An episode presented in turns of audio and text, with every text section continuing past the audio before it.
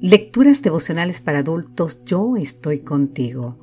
Cortesía del Departamento de Comunicaciones de la Iglesia Adventista del Séptimo Día Gascue en Santo Domingo, capital de la República Dominicana.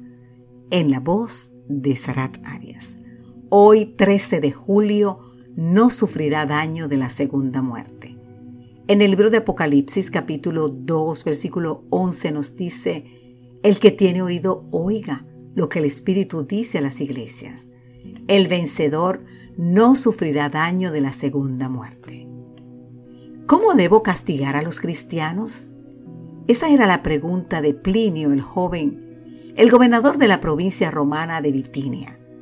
Planteaba al emperador Trajano en una de sus cartas.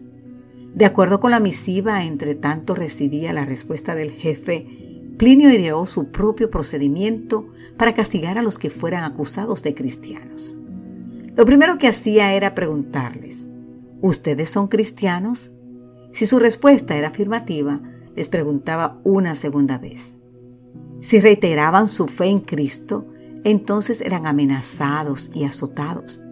Después le hacía la misma pregunta por tercera vez, y si nuevamente afirmaban ser seguidores de Cristo, Plinio los condenaba a muerte.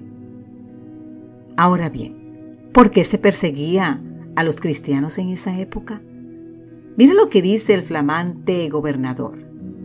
Toda su culpa o error había sido que habían tenido la costumbre de reunirse en un día determinado, antes del amanecer, y de entonar entre sí alternativamente un himno en honor de Cristo, como si fuese un Dios y ligarse mediante un juramento, no para tramar ningún crimen, sino para no cometer robos, ni hurtos, ni adulterios, ni faltar a la palabra dada, ni negarse a devolver un depósito cuando se les reclamara. Miles de personas murieron por haber prometido ser buenos ciudadanos y no hacer daño a su prójimo. Pareciera que los habitantes de Bitinia preferían tener pillos y delincuentes de vecinos, y no a gente buena como lo es la familia cristiana. Me emociona que ese pagano haya dicho que los creyentes cantaban un himno en honor de Cristo.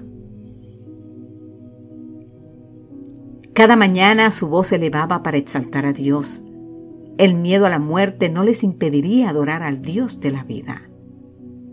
Muchos cristianos de Bitinia fueron masacrados por su fe pero fueron a la tumba con esta promesa de Apocalipsis 2.11. El vencedor no sufrirá daño de la segunda muerte.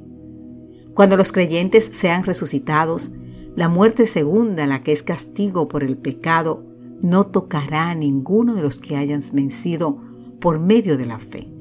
Esa fe que nos impulsa a adorar a Dios incluso cuando sufrimos persecución por el hecho de pertenecer a la familia cristiana. Que Dios hoy te bendiga en gran manera, querido amigo, querida amiga.